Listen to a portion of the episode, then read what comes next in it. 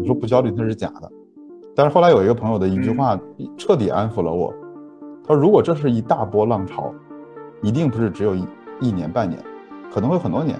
如果它不是浪潮，是它过去就过去了。当你深思熟虑之后不做一件事，也是一个很重要的决策。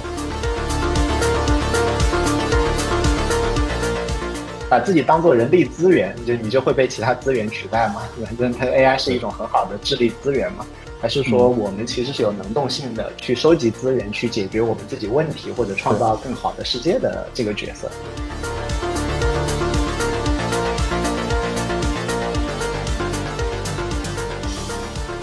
好了，今天又那个把老朋友少男啊 抓到这里来了啊，少男你要开一下静音。然后少男的身份，我跟大家简单介绍好了，就是他现在有是那个那个 Flomo 浮墨笔记的联合创始人，是小报童的联合创始人，这两个我都是用户。然后呢，也是产品沉思路的主理人，这个我也是付费用户。然后他还是最近大家如果用过幕布的话，最近他们从字节手上把幕布给买了下来，并购了幕布，所以现在也是幕布的。你在幕布挂的是什么牌头？啊，这个产品商你在叫什么？嗯，不挂抬头，就是就是帮忙维维护一下，维护一下，对，搞运营。OK OK，所以，嗯，所以他手上现在有四款产品，然后其实都跟知识工作者有点关系。然后大家可以想一下，如果你用过这四款产品任意一款的话，请在朋友圈呃，请在那个评论区打一下。用过多款的话，你就想想自己用过几款，然后觉得可以在上面打一个数字，打个一，打个二，对吧？用过小报童，用过 Flomo 浮墨笔记，用过幕布或者看过产品陈思路的同学，可以在直播间有一个反馈，打一个一啊，打一个一。那大家可以看一看，说其实混沌的很多很多学员的话，应该都是那个少年老师的粉丝粉丝。然后少南在我这边其实是有两个身份的，一个是那个高校的创业者和产品经理，二个是知识知识管理的一个意见领袖。所以呢，今天我就打算说，哦，有同学说利用了两款，所以我打算就直接进入正正题啊，就用针对这两个身份来提问。那首先想问你的第一个问题就是，嗯，那个你现在手头已经有好几款跟知识相关的产品了，浮墨笔记啊，小报童。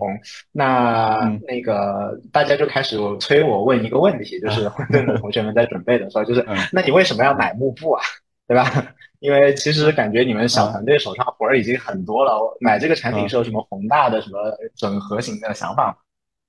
嗯，没没那么宏大的东西。第一是这产品挺好的，然后我因为我跟那个合伙人白光，我们俩都用了一千多天了，所以很早就用了。第二就是恰好有这个机会嘛，那有机会，然后跟也也属于说我们看得懂，吧，就是像投资一样，那你买一个东西你要看得懂嘛，所以恰好有这个机会，然后没打算做什么整合，就这这是很好玩的。我记得之前不是是是那个张小龙说过嘛。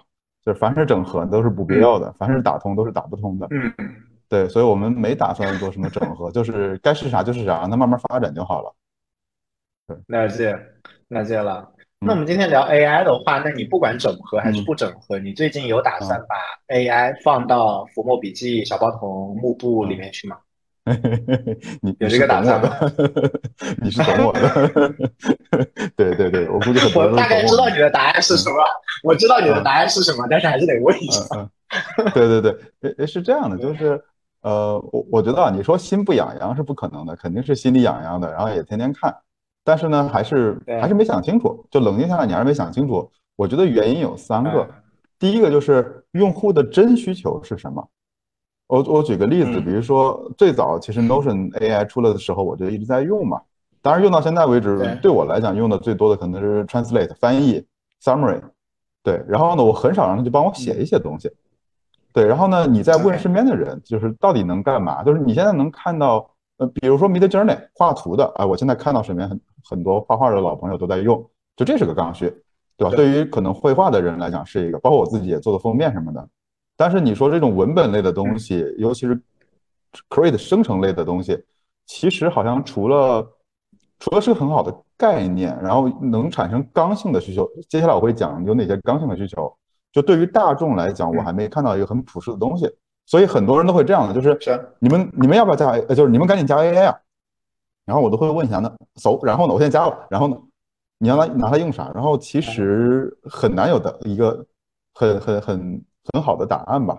这是第一个原因。第二个原因，其实很多可能创业者会关心的就是贵啊。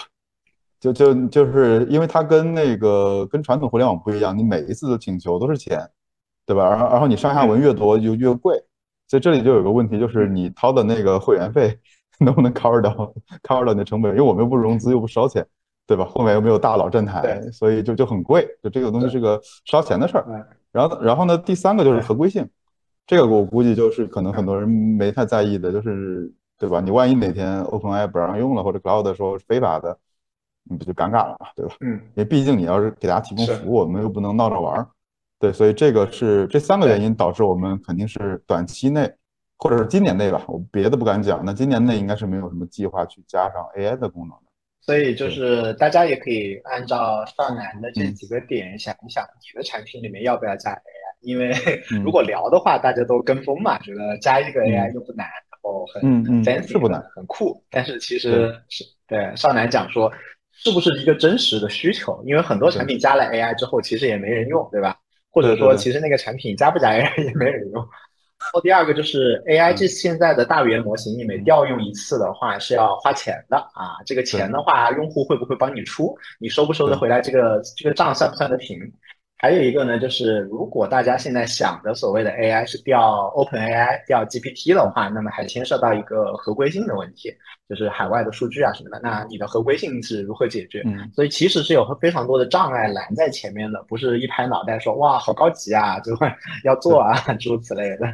其实还有一个推演，你还可以再推演一下，就是因为大家都是调 OpenAI。举个例子啊，比如说大家都在用这几个大模型，那么你跟别人的差异在哪？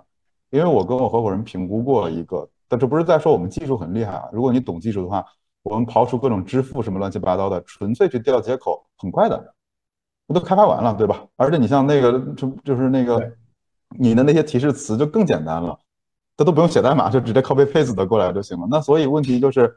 当任何一个我们只看那种文档工具嘛，当每个文档工具都做了一个类似于 Notion 那样的条，那你的壁垒在哪？对，然后这是一方面，我觉得这是一个思考。然后刚才 Mars 人心讲的另外一个点，我觉得很好，这个视角就是你去看那些加了 AI 的产品有没有排名暴涨，对吧？或者有没有用户量暴涨或者怎么样的？就其实我没观察到几个暴涨的，我没观察到。对，当然有一些小的好玩的东西，那创业者不说了。但大产品你加了之后，除了 Notion 之外，我觉得嗯没有看到其他更好的。但 Notion 的问题是，因为它先是 Notion，所以加了 AI，所以才可以。它不是说我什么东西加上 AI 就就就就火了。对，我觉得这是这是再补充两个可能视角吧。对，是现在看到的就是那个通过 AI 享受到的这个红利的，往往是原本就有一些积累的，比如说 Notion 传说当中。就是他靠 AI 收的钱，已经等同于他靠那个 Pro 的年费收的钱了。啊，江湖传闻是这样。对对。然后另外还有一还有一个小插件，也是加了 AI 之后获得了一批新用户，就是那个 Recast。Recast 加了 AI 之后，加换成 Pro 版嘛，付费的用用户变多了。听说了这两个例子，但是大部分呢，就是小应用什么小红书爆款生成器啊，周报生成器啊，或者说什么 Lex 这种都收不上来钱，所以对，其实其实我觉得问题，对这玩意儿呢，你搞定第一波付费问题不大的，但是你要在想明年怎么办，对吧？你明年还有续费的，对，所以就是这个，我就得把眼睛放长看吧。了解了。然后，另外你刚刚讲到说，如果大家都调用 OpenAI，其实我之前看的话，其实当当时我忍住了没有发给你，就是 因为我知道你的你的佛性，就是你往往会拒绝的，就说哎呀，人家做了，所以我们要做。对，当时就是看到 OpenAI 投了那个 MEM 嘛，Man 那家公司啊，OK，因为觉得有点有点有点参考性。然后因为它就是相当于卡片笔记和卡片笔记之间的连接嘛，然后那个就自动帮你连接。但是我我也知道你们之前其实是提过一个概念，就是凡是自动化的东西都是给你看的，对于学习是一个负面，是一个负面，就是要你自己要动脑子，你才学得进去。凡是自动化把什么连接给你做好啊，把什么东西给你做好，其实它不是一件好事儿。那在你这边的话，有没有反过来想，就是用 AI 来加大用户的学习摩擦呢？就比如说让他记记笔记的时候，我有一些笔记，我会让 ChatGPT 来反过来问我问题，就是呃，请你就是下面我记的每一个知识点，请你向我提问，验证我是否真的掌握了，并且提问我三个发散性的问题，然后再给我三个就是比如说呃可以参考的资料，巴拉巴拉巴拉，我会我会给他一个这样的 prompt。那从你的那个就是要加大摩擦力的这个角度出发，有没有考虑在你的产品里面加这种 AI？就我还是那个点，就是就不加会死嘛，好像也没啥事儿。就第一第一个问题，小众需求对吧？呃，不是 Mars，我觉得你你你那样的东西，你你讲，实际上你逻辑上 OK，但你会天天用吗？我估计也不是吧，对吧？就是这是一种可能性，但你未必会这么用。对，其实我但我觉得有一点我同意啊，就是。嗯，我们抽象来看，我们不把它当做一个功能，因为今天又不是产品课。但我觉得，如果说大家都能用上的话，我觉得 Mars 刚才给了一个很好的思路，就是让他当一个他者，就是一个一个不厌其烦嘛，就是你怎么折磨他，怎么弄，你也不用掏那么多的费用，对吧？然后呢，他就会给你很多反馈。我跟你有点像，但是我我可能不是让他来问我，而是我问他。我是这样的，就是第一是说我写了一篇文章或者写了一段话，然后我就丢给他。然后呢，这这里面就是 Cloud 就会比 GPT 好用，因为 Cloud 的那个上下文是一百 K 嘛。对，然后呢，然后我就会问他，我说，哎，作为一个听众，你能从我这段话里面读到什么东西，或者这篇文章里你读到了什么，给我总结三条出来。然后有时候一看说，哎，不对，好像我就是他得到的跟我想表达的不是那回事儿。然后呢，我就再去改文章。就这是一种，你让他当一个听众啊。对，然后第二个呢，就是说，就是他有上下文嘛，你就接着上下文说，OK，现在我命令你作为一个编辑。然后呢？你怎么来？你认为我该在什么地方修改这个问题，以达到什么样的状态？然后他就会说你的行文有问题，结构逻辑或者哪有缺东西。然后他就第二次强化了，就是先让他当听众，让他当一个编辑。对，所以我觉得这里面就是一个很好玩的点，就是你把它当做一个他者。然后呢，就这里面有两种身份，一种是说听众，就是他是他一个很聪明的人，但他什么都不知道。所以你看这样的一个人能读到你的什么东西？第二呢，就是说他很聪明，但是他们不知道怎么去去去给你 feedback，所以你要告诉他说我什么东西欠缺了，你来帮我指点一下。对，所以我觉得你刚才那个用法的话，其实作为我们 personal 的，不要在产品里做的话，我觉得是一个非常好的训练方式。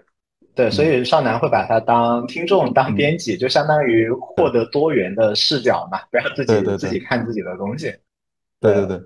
我我有的时候也会让 GPT 这样，比如说我甚至会问他说他是神秘博士，那个奇异博士，然后告诉我在哪个平行宇宙里面我这个件事砸掉了是怎么砸的，他会去平行宇宙里面去看嘛？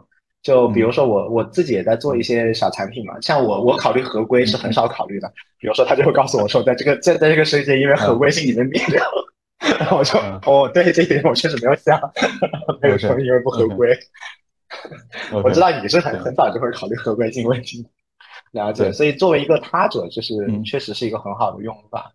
哎，那那个如果不讨论你手头的几个产品啊，而是整个讨论所谓学习的或者知识类的工具，你觉得 AI 会造成重大的冲击吗？还是你觉得嗯，其实本质都没有变，这就是个工具啊，其实对我们影响不大，对别人影响也没那么大。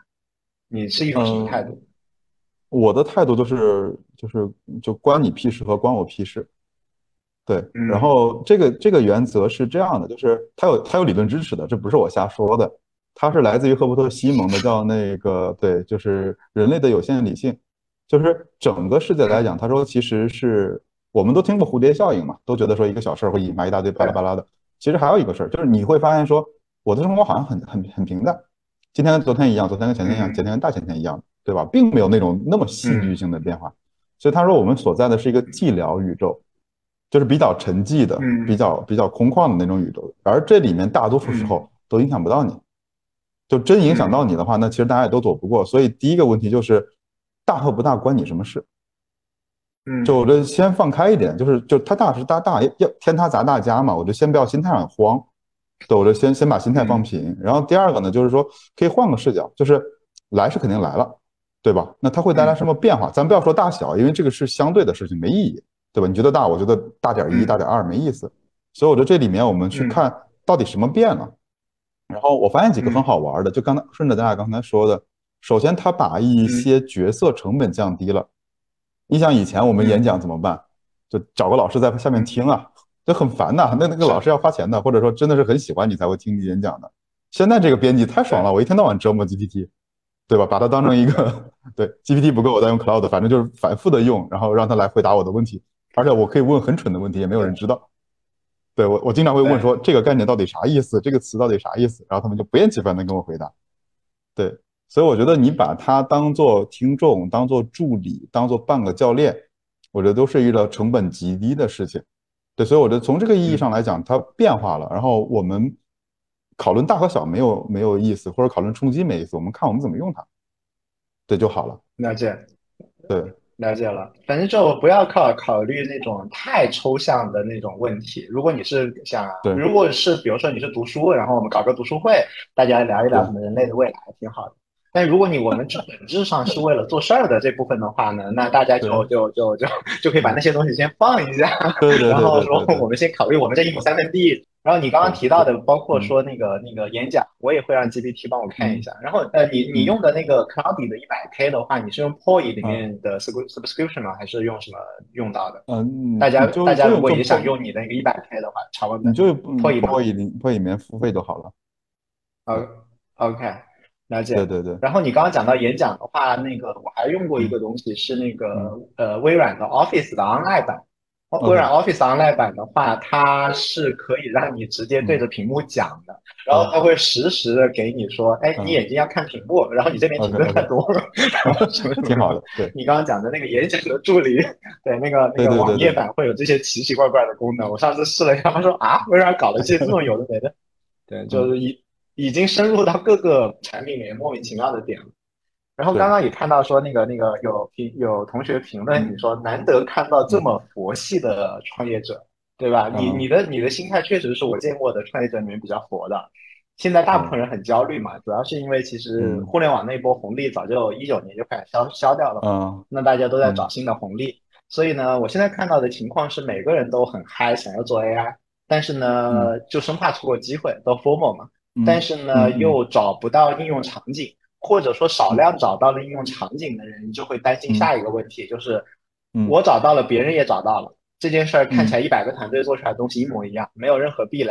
然后要不然就是找不到，要不然就是找到了，反正想想也不是个长久生意，然后就都很焦虑。那你在这种环境下，你是为什么能够这么佛啊？你能够给给那些不佛的人，嗯，开心一点的建议吗？开心一点建议，这很很开心啊！就是咱俩刚认识的时候，那会儿不是互联网大潮吗？你看看那会儿第一波创业的有几个产品活到今天的，几乎没有了，嗯，对吧？就当时当时我们那会儿移动互联网红利做的啥一下不就爆了吗？很多很多很多产品，对，所以从这个角度来讲，就是先发的未必能活得久，对，很可能成为了炮灰，对，这这是第一个。然后呢，我觉得我我刚才想了想，其实我分了几层来想这个问题啊。最简单的还是说没有找到那个产品结合点。就到底在干什么情况用？其实你想，最早我们当时刚拿到智能手机的时候，或者我我讲一个小小故事，我想起来之前一个故事，我第一次拿到 iPad 的时候，很新鲜，iPad 很酷，然后很大屏，你不知道该干嘛。我们所有人都讨论就是这个玩意儿是，就是如果在上面设计电子杂志，是不是应该去读 PDF？对，它的模型应该是不是说从网上下 PDF 过来？然后呢？当时你知道，我们这种传统学过那种平面设计的设计师，就设计杂志那种，就会都说哇，太好了，终于不用那种小方块了，我终于可以设计那种跟纸一样的杂志了。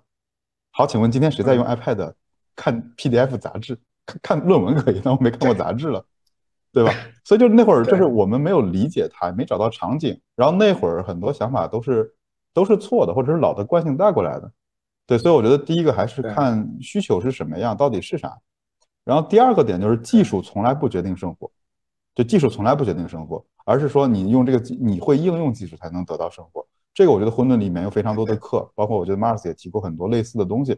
所以我觉得技术来了，但是我们要找到用。然后呢，接下来就是我们不着急用，就是因为我们也不拿这玩意儿去融资啊，我不需要讲故事。那就回到刚刚最早的问题了，就是贵不贵，能不能用，对吧？那用了之后我的付费转化率会不会变高？如果不会，我干嘛要它？然后还有一点，我觉得是之前我也焦虑啊。你说不焦虑那是假的，但是后来有一个朋友的一句话彻底安抚了我。他说：“如果这是一大波浪潮，一定不是只有一一年半年，可能会很多年。如果它不是浪潮，是它过去就过去了。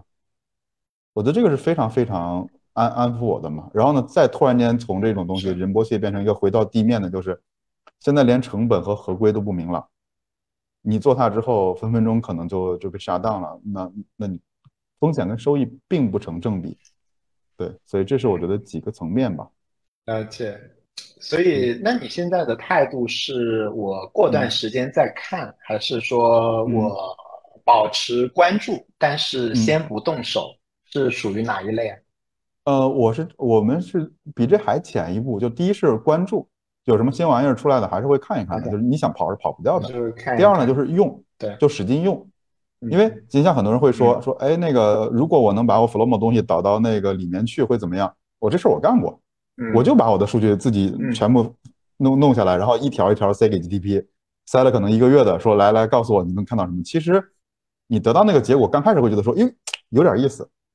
后来你再玩两三次，觉得说没劲了，或者说嗯还是那，因为我的生活也就那些，或者我记的东西也就那些，就是我会用二十四 K 人工手工的方式去尝试一些结果。因为今天的 AI 其实比当年更好，就是你写一段 prompt，然后呢丢点数据给他，然后让他给你 feedback。都都不需要有编程能力的，所以我觉得现在我是关注且不断的想办法用，然后呢，但是不着急在产品里面去去加入这个东西。对，了解。所以我觉得这个也是对大家有帮助的，就是你不着急投资啊，但是你可以着急把自己泡在这个水里，就是一方面看嘛，另外一方面就是各种用嘛。甚至于可以做点小实验嘛，但是你说什么要 all in 啊、辞职啊、创业啊、转型，呃，这些事情可以往后推一推。就是凡是要花钱、伤筋动骨的事情，可以不要不用那么着急。但是凡是学习类的事情，然后体验用起来这种事情，可以可以搞起来了。对，对我觉得凡是你想决战的时候，你就输了。对，有一个那个。有一个老兵曾经说过，说大家以为的战争都是那个，都是那种打打杀杀，然后其实他们参参加过的战争都是由漫长的等待和煎熬过度过来的。对，说战争的组成部分主要是漫长的等待和煎熬。对，那我们等着开始开心一点呗。了解了。然后你刚刚讲的那些场景，其实我也我也试过，最后确实也没有找到什么好用的东西。比如说我用 Obsidian 嘛，Obsidian 我会用那个 Smart Connection，让它把我的卡片笔记之间建管理啊，这个向量化啊，什么什么东西我都搞过一遍，最后也觉得好像也没有什么用，就是看着很 fancy，就哇，我的卡片都相互向量连接了，然而并没有什么感触，大概就这么个回事。OK，那。还有一个想要刚好找你聊的问题，就是首先问你一下，你现在团队有几个人啊？我们现在的人多了，我们现在已经翻了好几倍了。现在有对，我看一下我们的群啊，对，有六个人了，六个全职。好凡尔赛，对，你们有六个人了。然后你现在手上其实是就是我在使用的产品，其实是有四款，就是有那个浮墨笔记、小报童，然后那个那个那个我还在小报童开了专栏，今天可以送啊。然后那个那个还有幕布，还有那个产品陈思路啊，这四个产品我都是用户。然后你们有四个产品，你们只有六个人，你们是怎么忙得过来的？你们为什么可以忙得过来四个产品？其实我我的团队我已经觉得很经典了，我也我也忙不过来四个产品。嗯，我我觉得第一个是呃很多产品是类似的，你像 Flomo 跟幕布都是属于笔记类的工具嘛。它有很多决策或者很多东西是可以在现在一个产品上试，你再在另一个产品上再试的，对，这是一个思路。然后呢，第二个就是轮做嘛，我们是一个阶段有一个重点，比如说近一段时间可能我们要把幕布的苹果接手过来，所以它花的精力就会多一点。然后呢，其他产品就会少一点。但是再回到原点来看，很多时候这个迭代有必要吗？或者这个功能有必要吗？我觉得这个过程是最值得思考的，就是二八法则还是很重要的嘛。因为我们回顾我们的历史，真正有重要决策的，一年你能做出来一到两个重要的决策就够了，且这一两个决策也未必是纯产品功能级的决策。对，所以这里最重要的，我觉得，即使我们没有这么多业务，我们也会希望说它更慢一点，就是你的调研和思辨更重要。其实，其实可能很多人会忽略掉我们的这个东西，比如说我们，嗯，最近在 Flomo 上，我们其实做了可能。大几十个用户的这种一 on one 的调研，然后呢，可能幕布我们做了可能几万人的这种问卷调查，就这个过程，我们其实花了很多时间。就真的那个问卷，我真的是一条一条一条一条在后台看。就这个过程，我愿意多花时间，但是产品功能宁可少做或者不做。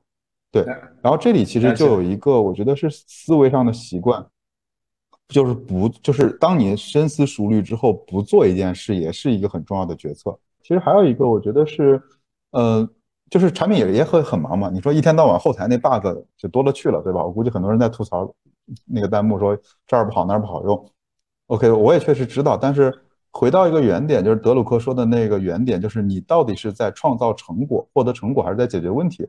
因为问题是面向昨天的，对吧？就我不是说我们不修 bug，而是说我真的修的一点 bug 都没有，会有更多人来用吗？未必，对吧？只能说现在的用户很开心。当然，我觉得这是我们该做的事儿，但是它并不能带来新用户。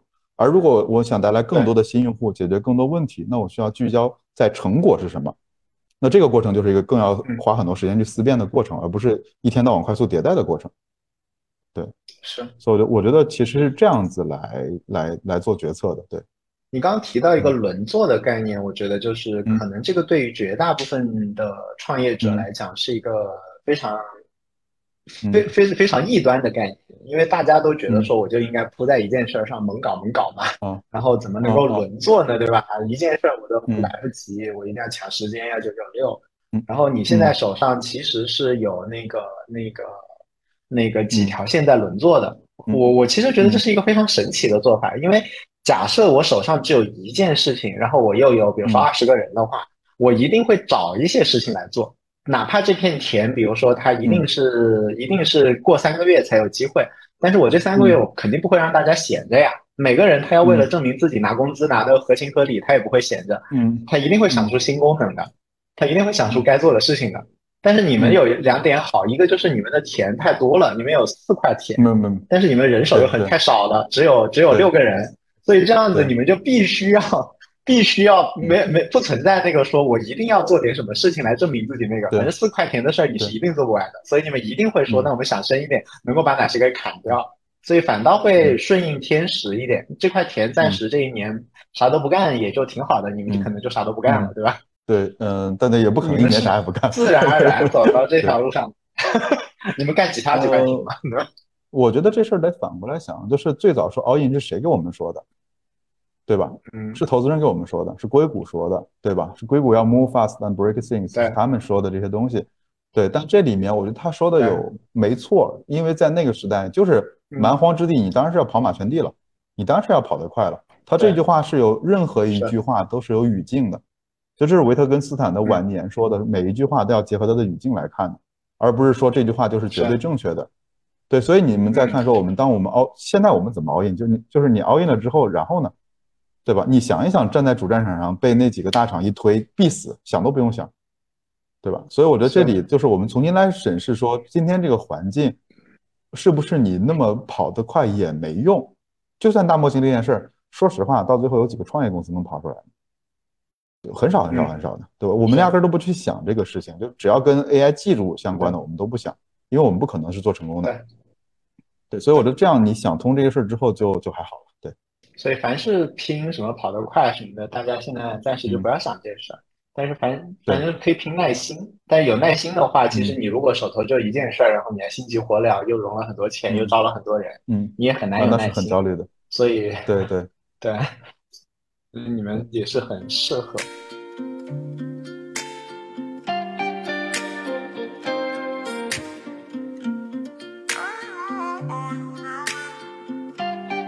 那，那你这个过程当中，毕竟你只有六个人嘛，那你们公司现在有用 AI 来提高效率吗？你觉得有什么工具对你有帮助的？我看我我我看我们的那个技术同学用的比较多，就真的是说这个框架怎么写，这个东西怎么用，天天让大家写代码，我觉得这个还是挺挺挺常见的，就也挺好，就至少能给你一些启发和一些基本思路。对，我觉得这是一个，因为都是语言嘛，其实编程某种意义上也是语言，所以说语言到语言是一种翻译的过程，这个倒还好。然后呢，我经常用它来，就是我最近写书嘛，我就是用它来。其实第一是明确某些概念，就这个词儿这句话到底什么意思？因为你很可能把很多概念用用混嘛。然后呢，第二就是刚才说的，把它用来当做教练。对，所以这个我觉得是。然后我自己还经常用它来去学习一些可能我自己的兴趣吧，比如说，就就是你让你让各种明星大乱斗嘛。对吧？比如说你让维特根斯坦 PK 什么，就是 罗素啊什么之类的，让他们 PK，就把这种概念讲清楚。所以我经常就这样玩。是，了解。我之前也是也是这样玩的，然后搞过这种 prompt，然后来广为传播，就几个明星大乱斗。然后那个呃，我再切到你另外一个身份啊，我们今天也要聊那个个人的知识管理嘛。你你在这方面的话，其实是我我我反正看到的，我买的关于知识管理的书，经常就看到你的广告在植入在了里面，然后就看到那个 什么插了一张什么 Flomo 的小卡片啊什么的。然后呃，你现在也是在写一本知识管理的书对吧？是叫是叫知识资产吗？换名字。其实其实我在小报童上买了你的连载。对对对，然后你看到那本书的话，我估计就是百分之八十都是重写了，对。然后呢，就是加量了百分之六十，然后呢，重写了百分之八十，就基本上就重写了一遍了，可以算是不满意嘛，就是觉得词儿太大了。然后我们现在其实给它定位啊，都不讲叫知识管理什么第二大脑，就不讲，就讲一件事，到底什么是做笔记，就只讲这件事，什么是做笔记。然后呢，书名没定了，对，暂时叫增援未来，然后呢，可能叫什么增援未来冒号后面巴拉巴拉什么写笔记之类的，没想好，正在对我估计我的那个编辑编辑老师也在。在在听，对，所以到时候就靠他了。对，对，但这里的思路其实是其实是这样的，就是就是到底什么是做笔记？我觉得这事儿就咱没学过，嗯，咱咱从小学开始，可能上课老师说你要做笔记，对吧？但是呢，到底什么是做，我们都没学过。然后这里就会造成一个问题，就是先问一个事儿，做笔记是干啥？小学很就在学校很简单，考试嘛，对吧？我做了之后我考得好，那咱工作里面是为了啥？其实先回到这个原点回答回答，就是他其实是为了，就是今天我觉得这东西好，但是呢，我未我希望未来能帮到我。比如我今天记完之后，哎，三天后我要遇到一个新的机会，或者三天后遇到新机会，我能抓得住。所以这事儿我翻翻我的笔记本就记得了。我觉得这个点就是说，咱记笔记是为了用，这是最关键的。如果你记的东西是为了炫、为了酷、为了那种东西，我觉得是没必要的。好。那那到底怎么用笔记？我觉得这又是个玄学，没人讲得清楚的。就我可以给你讲清楚，比如说怎么用 Obsidian，怎么用 Notion 做出一个很美丽的数据库，搜，然后呢？嗯，对，所以这次我觉得也是跟我们那个编辑老师反复沟通，我觉得给我们非常大的一个启发，就是你到底怎么用笔记？无非他说无非有几类，第一是你能拿到了一个方案，就这事儿我以前做过，我现在拿过来说，哦，这事儿我做过，照着做。你像最近比如说可能我们什么注册商标啊、申请用市场巴拉巴拉这种事儿，我早就忘了，但我笔记里记得有，拿过来直接用。它是个方案，对。然后呢，第二个事儿就是，他他给你一个线索，就是这事儿呢，哎，我好像可能在哪看到过类似的东西，比如说可能说我我当时记得我我们当时在做那个在线问诊平台嘛，对吧？怎么让这种医生定价？这这这没招啊！但哎，突然间就说，哎，好像我在那个便利店里，便就是林木敏文的便利店里讲过，说哎，怎么定价格，怎么定价格带。他给了我一些线索，我当时做了点笔记，我就顺着这个线索摸摸摸摸摸，知道了说哦，可能要给他们设计几个价格带。然后还有一个点就是，这笔记能再给你啥呢？能其实给你呃一些依据，就比如说这事儿是有什么逻辑，有什么原理，有什么方法。比如其实以前可能我跟 Mars 聊过，就是当你去治理一个平台的时候，你该怎么治理？可它可能有几要素，这在哪本书里面有什么公式？它怎么论证的？他给了你一些证据，说哦，OK，我我照着这个证依据来做。无非我们就得到这些东西，对，所以你看，就是我们先把这个笔记的搞明白了之后，这会儿你会发现一个很好玩的秘密，就是写笔记不是做收集，不是拿过来收收收摘摘摘，就很多人摘摘摘摘摘嘛，对吧？很多 AI 帮我 summer 了之后我再摘过来，不是，其实这里面一个点是预处理，就是你想象一下，就是你你你你一天到晚在收集笔记，就是收了一堆零件，对吧？我最近在玩那个《王国之心》啊，对，强烈安利大家玩一下，都特别好玩。对，就是你弄了一堆材料之类吧？对，啊，《王国之泪》，sorry，sorry，《王国之泪》，对对对对对。我我今天还打了两个小时，太好玩了，对，太好了，太好玩了，对对对。你想象一下，你在玩《王国之泪》，然后里面你收集了一堆木料啊，什么轮子什么的东西，收集了非常多。突然间这会儿出了一个怪，让你在三秒钟之内坐上一个汽车逃跑，你根本来不及操作，对吧？你来不及的，做做不成。做不到，对吧？那我们其实，那你想，我们收集了很多的知识，突然间今天遇到一个事儿，让你在可能半个小时、一小时之内就把这事儿解决掉，你怎么办？光你找到一篇论文，说这篇论文特别好，然后里面可能有三十七页，你怎么办？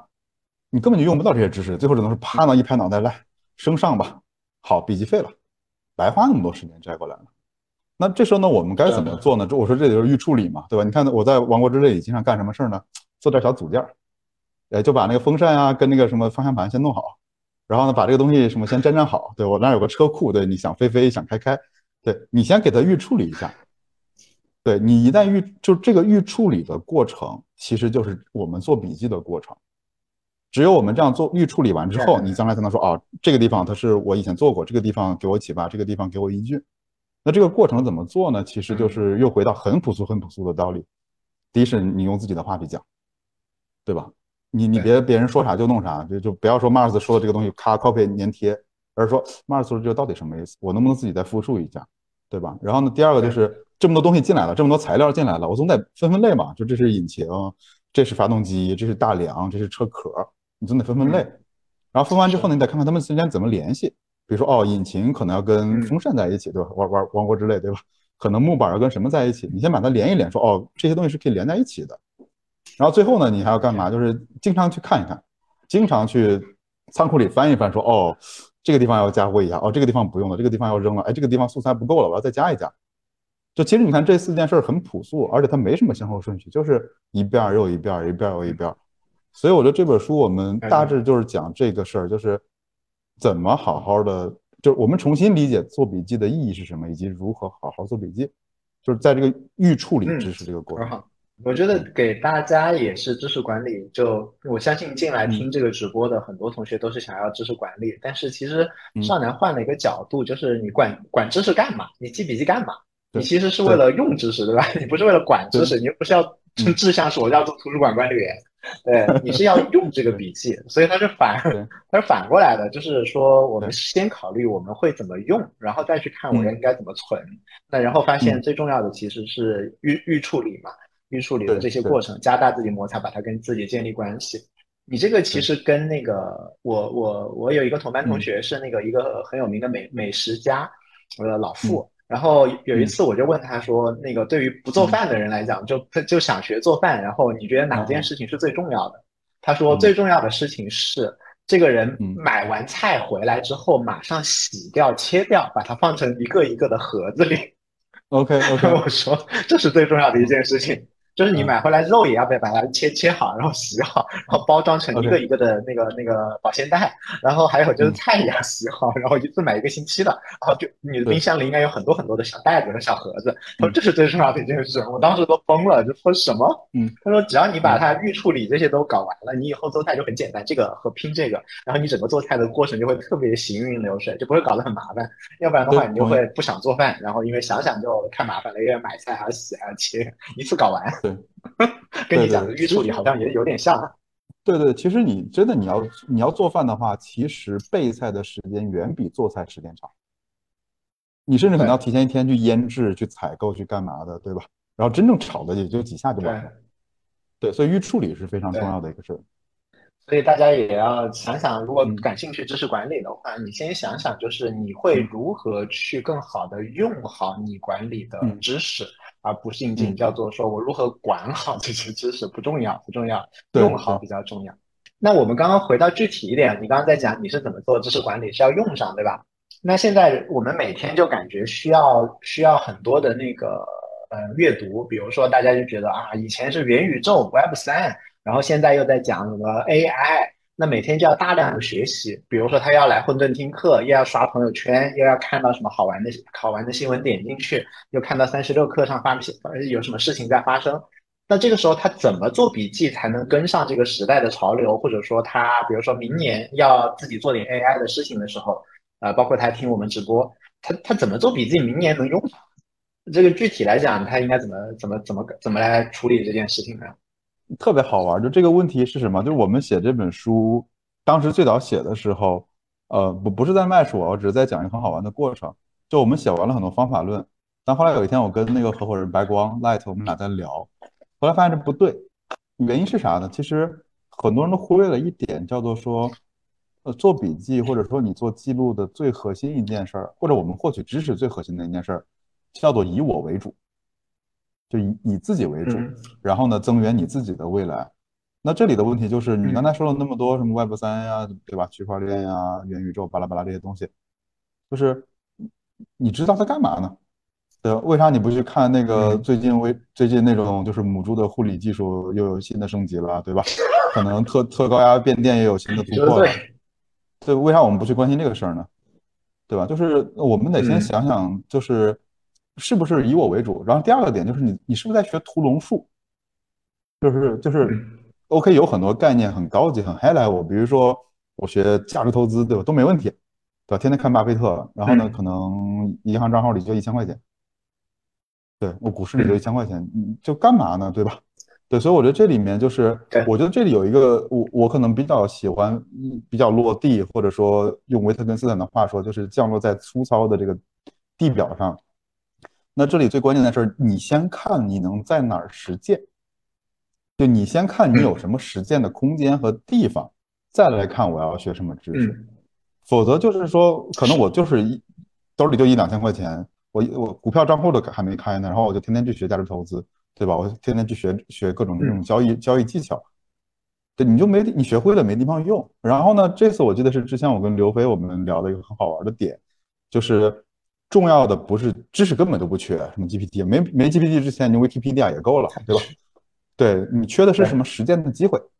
你真正缺的是实践的机会。所以我觉得这是一个，我觉得可能换一个思路来看，就是你能在哪实践？对你，如果你本来就是个晕三 D 的人，元宇宙跟你干嘛呢？你玩都玩不了，对吧？了解，我觉得大家可以可以把这个这个可以真的可以记一下，因为太多的人就是每天在像仓鼠一样囤粮食嘛，嗯，但是其实那些囤完也就忘了嘛，根本跟自己也没关系嘛。你就算没忘，那个壳可能你也咬不碎，跟自己没有实践的机会也没有关系。所以其实还是从自己出发。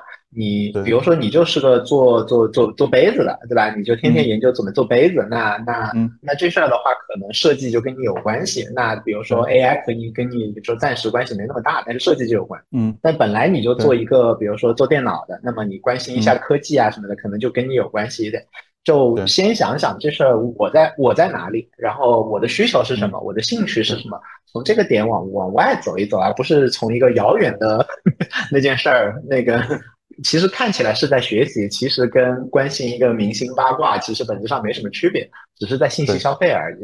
所以大家就可以把这个瘾给治一下，然后反过来还是说，嗯，哪里哪里有用嘛。然后我觉得你那句话，因为我在你的产品成思路上也看过那句话，觉得真的蛮好的。就是其实不缺信息，网络上哪怕没有 GPT 出来，Google 搜查搜不到。对，所以其实不缺这种东西，我们千万不要把自己人人脑去跟那些东西去比，但实践机会确实是比较缺的。所以大家如果现在比如说你想就确实对 AI 有兴趣，你想学习 AI 的话，嗯，那你最好的方法就是说你能不能找到实践，就是你找一家公司，他们就要你帮帮他搞一个 AI 干嘛的，然后你从问题出发，你去学习的话，你会发现哦，原来这个真的管用，哦，原来这个只是说说而已，你你就会推动的很快。像我身边也有小朋友的话，他最近做那个做那个提示词工程，其实他之之前也在研究提示词工程，但是现在有了一个假模假式的，有了一个有了一个项目在做，然后就顿时学习效率就高了十倍，就就因为那是一个真实的项目里面需要他去调一个东西，所以大家找到你看看能不能找到实践的机会，实在找不到的话，你可以看看有没有输出的机会。嗯，最好还是实践，但是说实践的效果是一百分的话，输出是二十分。但是如果连输出都没有，你就是纯看的话，可能就只有一分。所以大家可以想一想，说你到底要到底要怎么做，哪个才是重点？我觉得这个其实是蛮反常识的，但是是比较嗯比较高价值的一个比较常识，是反常识的常识。嗯，对，嗯 对。然后在知识管理方面，因为因为我我我我觉得其实都蛮常识的，可能因为我读了你很多书，你写了好多东西，我都认真看。然后那个知识管理方面，你觉得那个 AI 或者 ChatGPT 能帮上什么忙吗？你自己平时会用它们来做知识管理吗？呃，我我觉得我我不太想提知识管理一个词，因为它就跟说白领是一样的这个词，什么是白领，对吧？这个你很难定义的。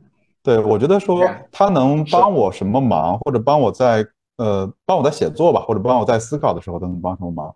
我觉得这样回答，我觉得第一个，我认为它最重要的是帮我做概念澄清。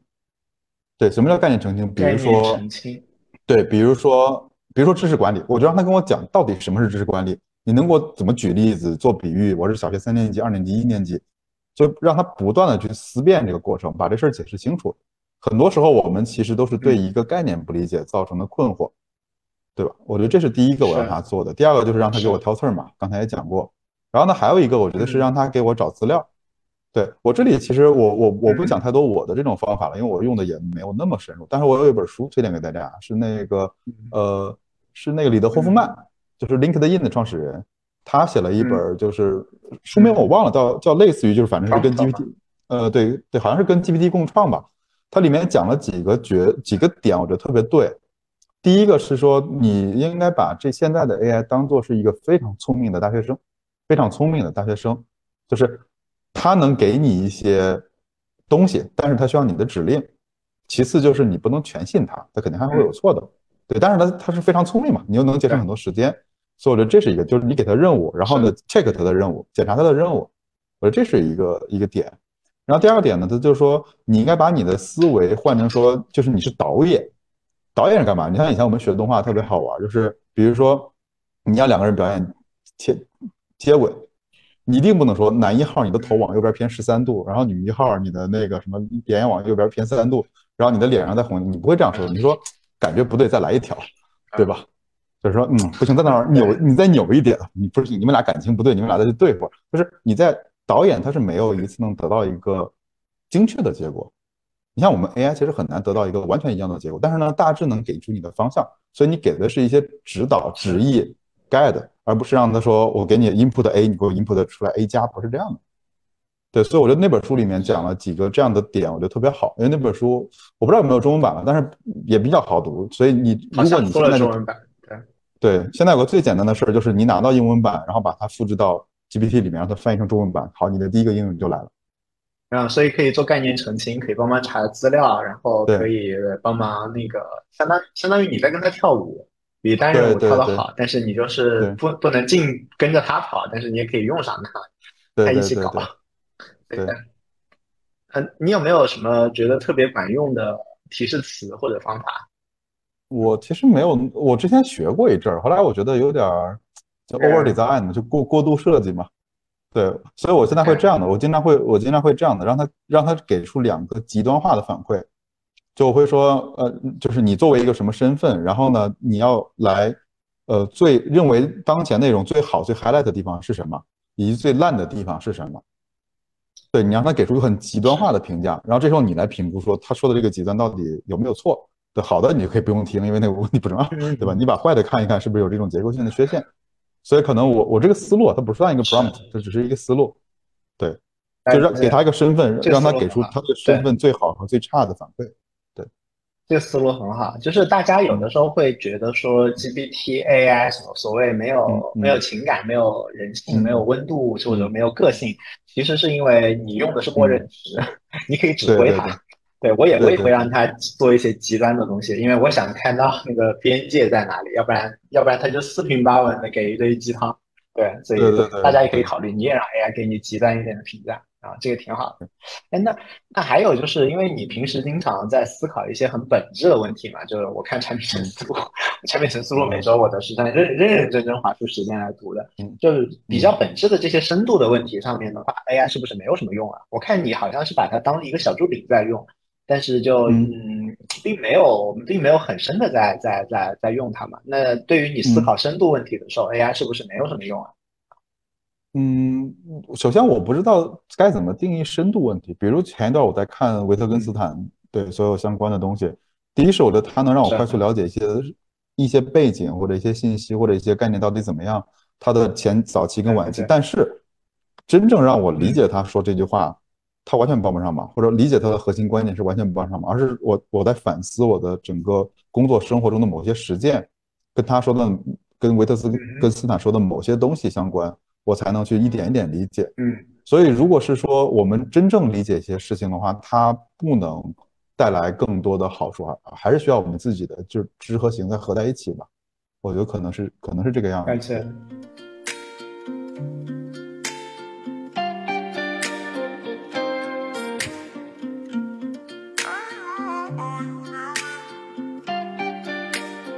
我自己在比较高频的使用的东西，几乎都是让 GPT 在给我提问。我会设计规则，然后让他问我，因为稍微深度一点的东西，他给我的东西其实帮助就不大了。但是我自己会偷懒不去想，所以我我我是每天基本上都会让 GPT 向我提出一堆问题，然后这样子就我就可以自己不去想问题了，我自己想想答案就行了。那还比想问题要比又想问题又想答案还是要轻松一点。嗯，所以。这个时候我是会往这个方向用，大家也可以想想你们现在是怎么用那个用 GPT 的，在学习方面。然后我相信混沌来混沌听课的都是就是爱学习的同学们嘛，你们想一想，然后也可以想一想说，待会儿我们有一个活人 GPT 上南在这里，对吧？待会儿待会儿怎么向他提问？大家可以把那个那个你的问题的话提在评论区，然后我再有两个问题问完上南之后的话呢，我就可以挑一些大家感兴趣的问题，就可以开始问起来了。对吧？趁着少男在这里的话，抓抓着就开始问呗。OK，那再问一下，就是呃，如果说因为之前我们还是会用这种大词汇嘛，就是啊，知识管理啊或者怎么样，那你觉得有呃，但是其实我们要管理的知识的这个对象，在过去也发生了很大的变化，比如说有 Wikipedia 和没有 Wikipedia 之前。呃，有有 Google 和没有 Google 的时候，其实我们要管理的东西是不一样的。我们我们到底哪些应该放脑子里，哪些应该外放外面，其实是不一样的。甚至于有印刷术没有印刷术都很大的差别。那有了 GPT 和没有 GPT 的差别，你觉得会有很大吗？会是什么差别？嗯，你们现在到底哪些东西应该放脑子里，哪些应该不应该放？我我其实目前我我我不能说。或者这个问题我觉得很难回答，因为它只是非常 personal、非常个人化的一个东西。对，但我觉得有几个事情，我们先来看，我们出没出 GTP，我们思考问题的速度加快了吗？其实不能。就算有没有 Google 之前，其实你思考问题的速度不能加快。你不能说 Mars，我现在给你三分钟，你能把这个问题想出来，然后呢，你再快点，你能想到一分钟，不可能的，想不出来就是想不出来，怎么逼你都没有。对，所以作为一个人类，我们思考的速度没有变化那么快。对，所以我觉得说，可能它在别的某些地方会加速，但是至少在这个层面上，至少在我这代人，或者至少在我身上，它不会带来一些可能我完全无法预料的变化。对，所以这是我觉得我对的，对于第一个点就是就是这是第一个观点吧，就是说我们的需求和大脑没有变，所以呢，它可能在某些地方有加速，但是不会不会说让我们完全无法理解它，而且自信一点嘛，作为人类，我们总能驾驭。人人类造物嘛，对吧？然后第二个，我觉得说应该反过来看，就是他有什么事儿是不能做的，在他不能做的地方，是我们该投资的地方，因为他不能做，所以我们才投资嘛。他都能做了，你还投资他干啥？对我觉得第一个就是学啥，对吧？就是就是 OK，今天我们都注册了账号，都有了 GPT，那所以我们又站在同一起跑线上了。好，问题就是你的你到底学什么？对对吧？你到底是学学热门的还是学非热门的？学你喜欢的还是学你不喜欢的？对我觉得第一个问题就是学什么，这个是他永远不会给你答案的，因为你是人，只有这意义这件事，只有人类自己能回答。对，所以我觉得学什么他无法回答。第二个呢，我我跟你讲个很好玩的事情，就是其实真正理解知识只有人能做。比如 Mars，就是你现在对着 GPT 输一个说如何给猫咪打胰岛素，它一定会给你一段答案，给你步骤，让你觉得说嗯听君一席话，如听一席话。对，因为。对，因为我现在的我现在你看，假如现在咱俩一对一沟通，我都告诉你说你要这样加起来，这样达到针，这样扎进去也没用，你还是不会。就你无法理解叫怎么样给一只猫咪打胰岛素，除了你自己亲自去做一做之外，而有太多的知识，我们生活中真正给我们产生价值的都是这样的知识，它给不了，它顶多告诉你说你要注意这个注意这个，废话没用，我一打猫跑了怎么办？对吧？我一打猫蔫了怎么办？对吧？就这种细节都是不知道的。然后呢，还有一点，其实就是我们该怎么用知识。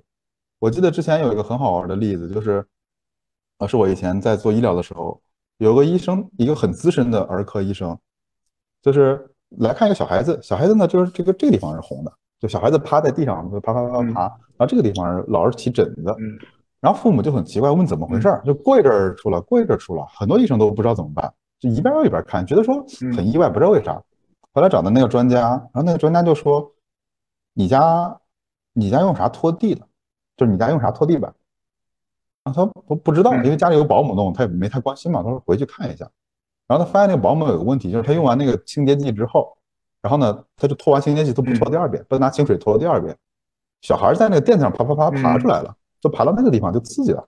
嗯，OK，就是回去把清洁剂一换好了。你说这玩意儿挂了专家号很贵，非常贵，对吧？然后呢，他连医学知识都没用到，但他解决了这个问题。就是我该什么情况应用这个知识，其实是它很难，因为你的上下文根本无法加载到这个程度。对，而且就是这些真的是经验。就我后来就问，我们就问他，就为啥你会发现这事儿？他说，第一是从业久了嘛，总能看到各种奇怪的幺蛾子。第二呢，就是说做医生久了，他就知道说，可能很多时候病人的这种，尤其是不是特别严重的病，都跟他的环境有关。你要是从他的环境里去找，就是他的一套解题思路，不是说哎你头疼我就治头，脑疼治脑，而是说他的环境，患者的环境是什么样的？他最近发生过什么变化？生活里有哪些要素动了？这都是他思考的一个范围。就他有一套更大的 framework，嗯，更大的框架。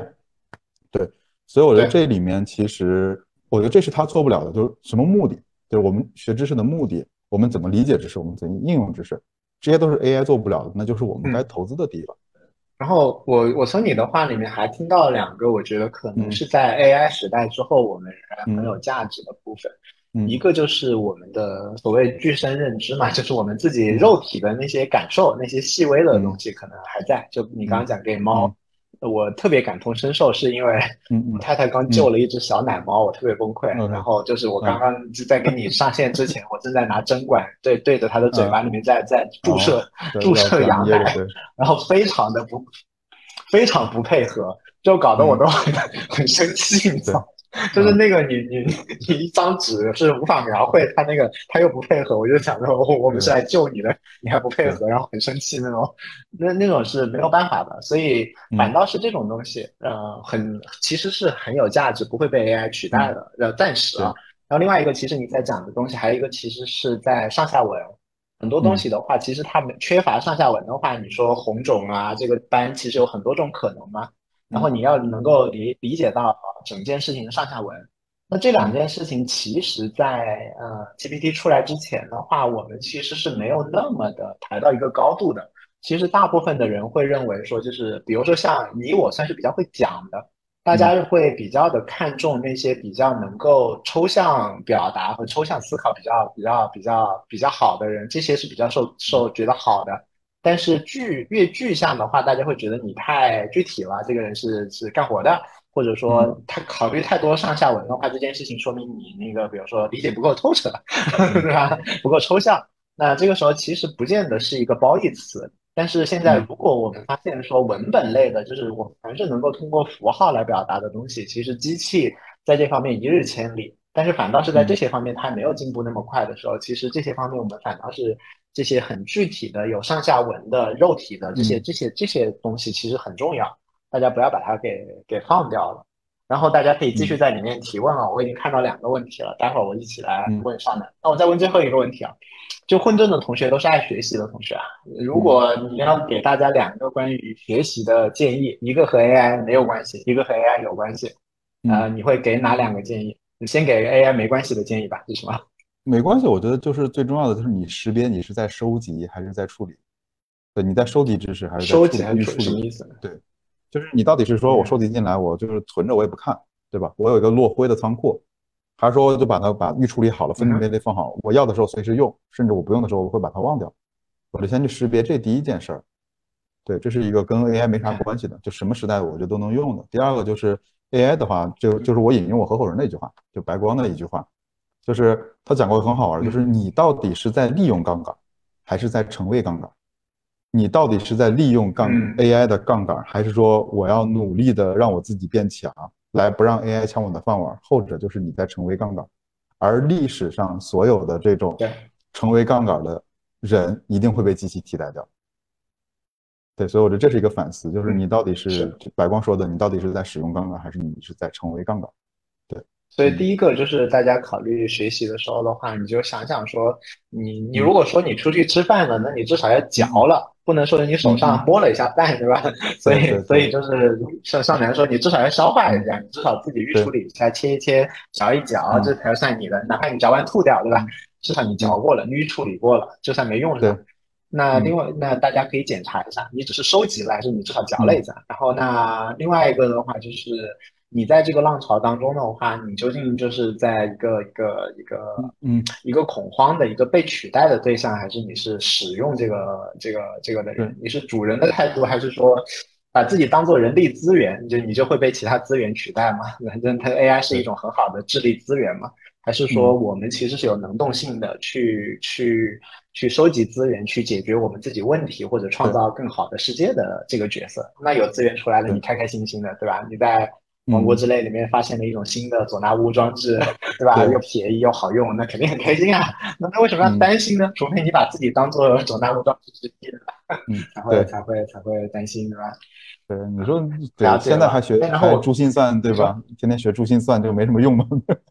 好玩是好玩的，对，对，考虑自己背背多少东西，然后马上就可以答得出来，对对对，有啥用啊？嗯，OK。好，有的，我们现在来讲一些同学的提问啊。然后第一个问题我帮你答掉。福墨准备接入 AI 吗？一看前面没有好好听啊。然后那个 今年内不会，对吧？今年内不会。然后有同学的话，他问那个利，他不是问题啊，他只是说利用杠杆还是成为杠杆。但是如果可以成为历史的杠杆，让后人站在我辈的肩膀上也很好呀。我觉得这个可能不是这个杠杆的定义吧。对，如果你真的可以让后人还能站在你的肩膀上，你其实，在某个领域已经是最高的那个人了，对吧？所以其实 这不是那个杠杆的定义吧？对，但我觉得这好难啊！你生在中国，然后你想在中国成为一个可以被人踩的杠杆，太难了。你可以看看，我这两天在看那个西域，呃，叫西部走廊还是叫西域走廊？我忘了那个纪录片的名字，讲张骞的。哇，太牛逼了！就是你想成为一个人，成为一个张骞那样，张骞出使西域，对吧？周游列国，好就被抓走了九年，关在那个关在蛮族里面关了九年，谁受得了呀？对吧？然后呢，就是再一看中国历史上这种人都太厉害了，你想成为杠杆真的好难好难。然后还有同学提问说，呃，GPT 出来之后，有一个说法是说，我们百分之九十的知识或者能力其实是会过时了，但是有百分之十的能力的知识其实会翻一价值会翻一百倍。然后你对这件事情怎么看？是不是应该我们赶紧找到自己那百分之十，然后赶紧放大，赶紧用？那如何分辨这百分之九十、百分之十？嗯，我无法回答这个问题，但我想到另外一句话，就是。是大卫奥格威嘛？就是广告之父说过，就是永远有一半广告费是浪费的，但你永远不知道是哪一半。就这个问题到今天为止，你还是无法回答的。所以我觉得，对，OK，我赞同他说的话，so，但是我们真的能找到那百分之十吗？是不是我们倾其一生也无法找到那百分之十是什么？然后我听你讲话的话，其实一直有一个很很鲜明的风格，就是其实大部分像那个读书人，然后都会有一个倾向，就是会把词越讲越空，然后也会追逐那个那个新的好玩的东西。呃，但是每次跟你聊的话呢，你都会是反过来的，你会把词越讲越具体。然后的话呢，你也会把那个那个新的东西的话，你反倒是警惕的，然后会去想说长期的那个那个新不是这样新鲜的那个东西，而是要那个嗯长久的那个稳定的那个东西。所以其实你的思考的这个呃看问题的角度。其实跟大部分的，尤其是好像做科技类的创业者，或者说比读过比较多多书的读书人，其实是是是反过来的那个那个那那个思路。你是练出来的吗？还是天生的性格就是这样子？还是刻意练习的结果？肯肯定是后天变化的。你想，我先天是学艺术的，怎么会是这个样子？对吧？对。那怎么被生活怎么捶打成这样子？就是。就是因为很简单，我觉得你你之前看哲学史就会很好玩。最早人类觉得说我自己是宇宙的中心，对吧？我需要就写几条公理证明证明宇宙是这样运转的。后来过一阵发现不行，这搞不定，对吧？这这个太大了，就是我只能搞定人类自己，对吧？人类自己的意义什么巴拉巴拉搞定。后来到维特根斯坦一跑出来说，你丫都搞不定，因为你思你所有的思考过程是用语言来的，你连语言这是咋回事你都搞不清楚。对吧？你很多这种概念都是在玩文字游戏，什么就是历史上有非常多的哲学问题，不是哲学问题，是大家对这个词没法达成共识，或这个词无法被解释。对，然后呢，所以就大家在那儿就问这种很无聊的这种这种文字游戏嘛，对吧？所以到最后你会发现说，哦，人类连自己的这种词句都搞不定，对，连概念都搞不定，就还谈什么去改变改变宇宙呢？对，所以就是一步一步一步一步会降落到一个很现实的表面上，就这是。就是讲高大上的一面，如果讲落实的一面，就是嗯，现实生活中不关心那些大词啊，比如说明天我就要解决一个问题，就是有几个用户遇到了 bug，我怎么帮他解决？他就非常非常非常 boring，非常无聊。就现实是非常非常无聊的一个事情，那你只能一步又一步的把它给做完。对，因为他不会在乎你的，嗯，用户不会在乎你说今天我跟 Mars 聊了一个很高大上的东西，他因此就不来找我这个说反馈这个 bug，他不会的，他该找还是会找的。就像今天我遇到个用一个用户，我就是也不能说崩溃吧，就是他说我花钱付了费，我很感谢他，然后呢，为啥我的内存还是满了？我说啊，内存满了。他说我一点加号，手机弹出来一个框说内存满了。然后我说，嗯，我说那个，他说你们不是云云服务吗？我说对，但是计算机原理告诉你要先在你手机上存一份，再传到我服务器上，不可能直接传到我服务器上。然后，但我猜这句话他也没听懂了，他只是说，哦，我去删两个，我说你去删两个 A P P 就好了。对，对，就就这个问题吗？就我要解答的。会，对，是是是是是，对。所以很多同学如果就是就是就是。你其实如果长久的陷在大词汇里面的话，可以想想看，是不是生活当中你并没有找到真正重要，或者哪怕不是那么重要，但是很紧急的命题，把你把你把你拉到拉回到真实生活。你真实生活如果有很重要的事情，应该也会拉进去；哪怕不重要，但是很紧急，火烧眉毛天天有的话，你应该也会被拉进去。所以。在这些事情的基础之上，然后把它往上一层去思考一下，我应该怎么样去做？不是现在那件事情里面可能是合理的，但是直接从天边拉一个概念，跟自己一毛钱关系都没有的，可能就有点浪费时间。我觉得这个挺挺好的。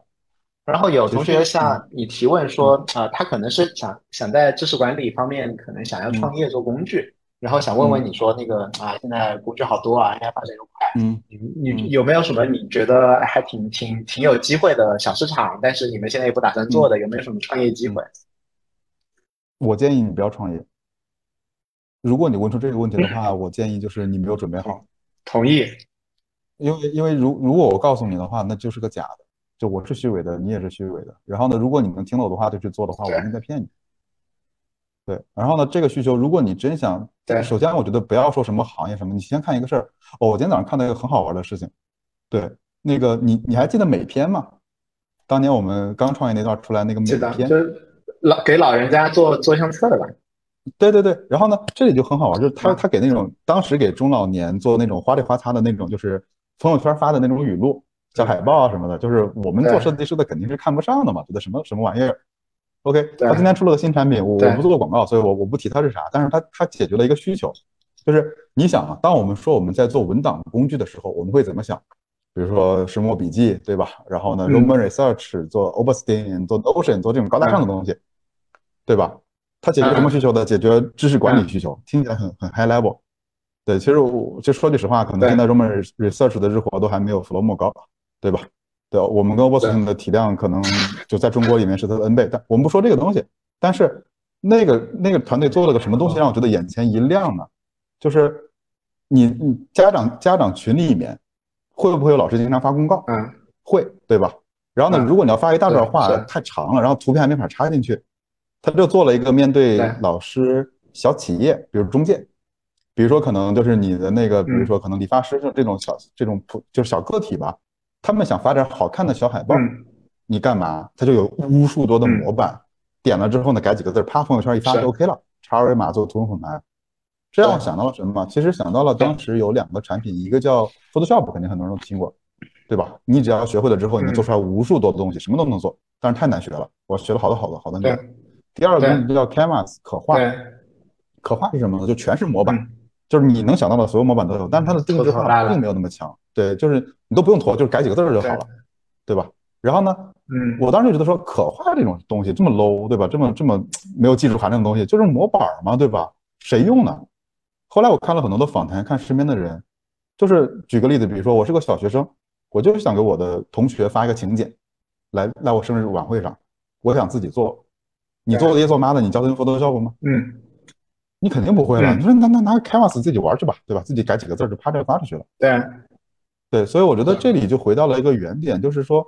我们别去别去问行业，而是看用户。用户在最朴素的、最大多数的用户，在最基础的行业里面，他们在需要一个什么样的东西？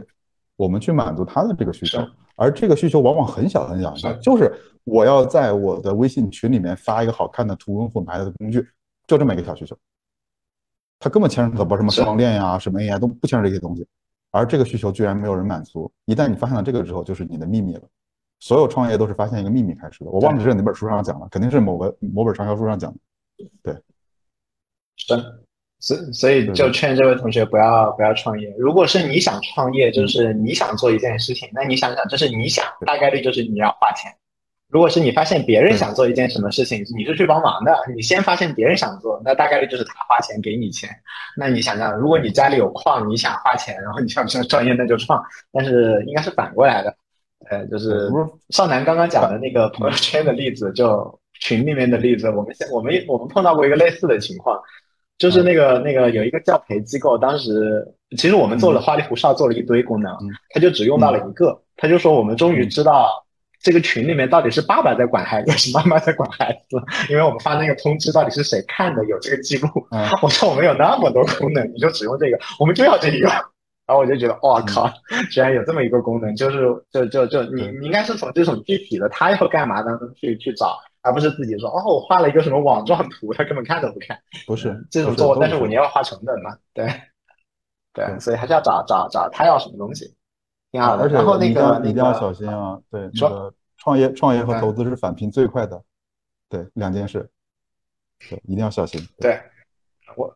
对我前一段时间发了一个朋友圈嘛，就是我在外面吃喝玩乐嘛，就说我一定要按捺住自己想要重新下场的手，就保持吃喝玩乐的状态，这样子我就可以保持自己的财务状况。对对对对对，一定要小心，花不了多少钱的。对的，吃喝玩乐花不了多少钱的。OK，那呃，还有人问那个，因为我之前提过一个那个反向提问的模板，我是会经常会告诉 GPT 说。GPT 四，我是会跟他讲说，我当下的处境是什么，我的目的是什么，我想到了这些方面，然后请你，比如说我说我，比如说我可能就会跟他讲说，我今天晚上要采访少男，然后我希望有一个什么什么的一个精彩纷呈的一个什么访谈，然后我想到我可以做这些事情，然后请你向我提问题，然后帮助我发现我思考的盲点，理顺我的思路，并且形成可行的方案。然后一次提一个问题，然后那个每次听完我回答之后，以你是一个，比如说你是一个资深的访谈者和内容畅销书作家的角度，告诉我我那个你的观点、评价和意见和建议，然后提下一个问题，然后就这样用。所以刚刚有同学问说，这个是一个我几乎是一个万能的套路，凡是我不想动脑子了，我就说你来给我提问题，然后把这一套给用掉。嗯，然后那个。照相机先生提问说：“GPT 对于提问的要求更高了，那对于人的要求是更高了还是更低了？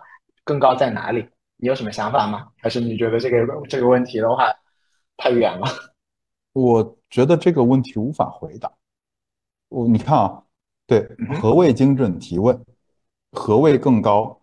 对于人，对于什么人？什么要求？是。我觉得这些定义都不清楚的话，我们没法回答。我强烈推荐大家看一个，就我又想起了那个要安利一个人项标，我很喜欢看他的书和他的文字。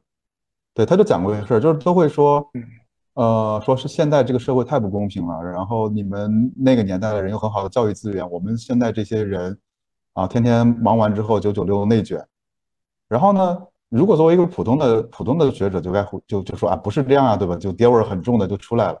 对，然后怎么巴拉巴拉的？但是我觉得向标他给了一个很好玩的一个例子，就是说，他说你先说我们是指谁？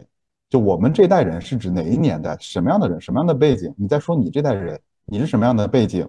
当你说出说你在内卷很累的时候，你是在怎么样的累？精神累还是身体累？你有多卷？卷到什么程度？真的是比当年吗？那你跟你这个年代在可能厂里面打工的人，他们也是这个状态吗？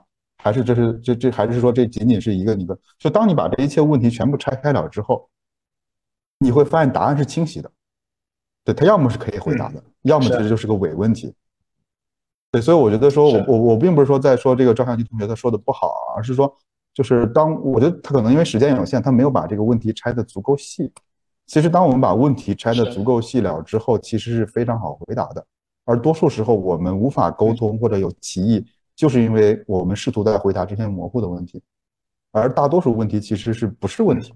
是，然后我这边给一个呃 AI 方向的回答，我今天说 AI 的那个知识管理，然后我就我就假装我那些词我都是听得懂的，然后来给一个回答，就是我觉得可能我们还是有一个惯性，就有点像我们的父辈，他可能我们的祖辈可能觉得我们的父辈应该要识五谷，我们的父辈觉得我们要心珠算，或者说我们要写字写好看，我们觉得要什么提问能力、结构化思维，呃，这其实可能是。只是我们现在觉得而已，就是因为这个问题里面其实它已经有有一些预设在嘛，比如说精准提问的能力要特别高啊什么的，呃，这些事情是不是真的？就是就是从现在你去多看呃呃那个 AI 商业课程二十二讲里面也会讲到像 Line Chain、像 Auto GPT 之类的案例，然后你去看一下这些案例的话，会大概率会发现。呃，对于精准提问的要求的话，很有可能就很或者哪怕是现在，其实都要求不可把就是迅速的在降低，其实不一定要求很高，甚至于，嗯，精准提问这个工作也可以委派给 AI。所以现在目前来看的话，越来越多的新一代的 AI native 的产品的话，它其实是人类负责，相当于在中间进行一个目标设定和调控。然后它是自己在精准的设，它自己在设计，然后它自己在自己给自己提问，然后自己在回答，然后自己在想办法，想完办法之后会去比对结果和目标，然后去分析，然后分析完了，然后再回来，然后再去看我怎么样修改我的整套的方案。所以，如果从这个角度上来讲的话，就是因为我们总是每一代人都想守一些东西嘛，比如说我们的父辈就要守什么写字要写得好啊，心珠算啊什么的。这个，我我我们觉得要结构化思维啊，批判性思维，什么计划的能力什么什么的，反正我们都会有这样一些想法。但是也可以回到原点去看，说现在的技术到底到哪一步了？当然，就是我刚刚说的那个还是比较偏向于。呃，结果其实都很不好的，就是 After GPT 的结果都乱七八糟。那它那个结构已经是这个，对，都已经是这个结构了。然后在在垂直场景下，比如说打 Minecraft 这类游戏的场景下，现在结果也是蛮好的。所以的话呢，就就未必这是个这是个就就未必这件事情，比如说是一个二十四个月后也还是这样的一个问题。所以不见得，我我觉得它的那个，因为我们的那个基础的话，我觉得是那个。那个冲击冲击比较大嘛，就是它的基础是 AI 的冲击。我觉得这个 AI 的冲击到底是发生在哪些方面？它到底对我们哪些有影响，哪些没有影响？可能还是得大家呃再仔细去看一下，未必是我们理解的所谓啊这些还重要，这些不重要啊，可能还要再再再仔细看一下，再分一下。对我把它硬拉回一个时代的角度，因为按照少男的那个，你要定义清楚太难了。OK，好的，嗯，啊，然后那个、那个、那个、那个，好的，那我们今天的话呢，就非常感谢那个少南来到这边跟大家，我们又聊了那个，又聊了一下那个怎么创业啊，怎么六个人做四个产品，然后呢，我们也聊了很多的个人知识管理，然后我觉得少南给那个创业者和想要学习的学习者都有了一个非常好的抚慰的作用。告诉创创业的人，你不要那么不用那么不用那么焦虑，对吧？慢慢来，这一波，如果它不是大浪的话，它就过去了；如果它是大浪的话，它明年还在，对吧？你不用那么着急。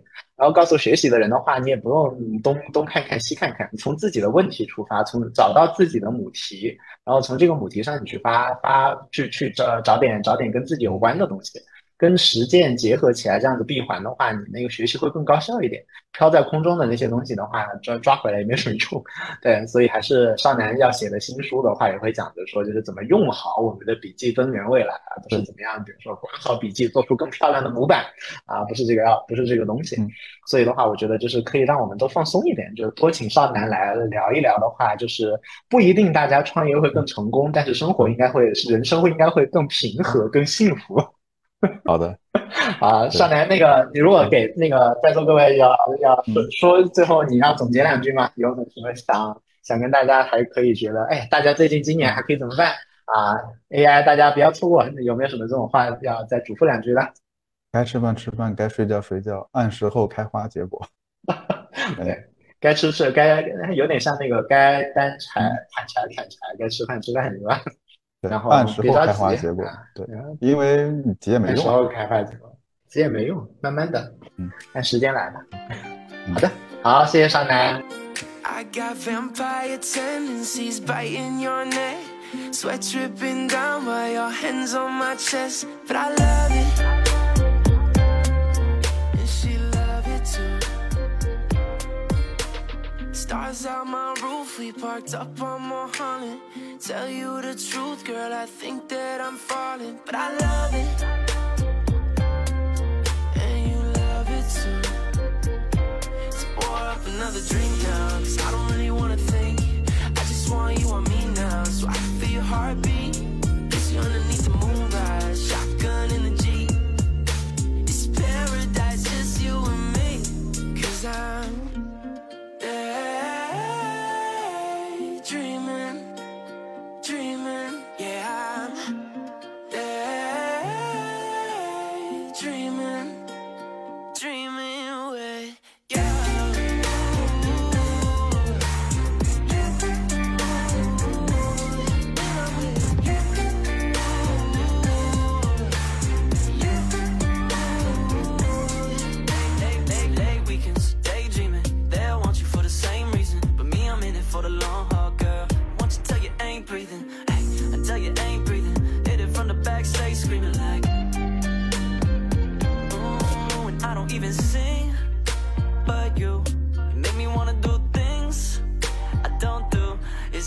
I'm like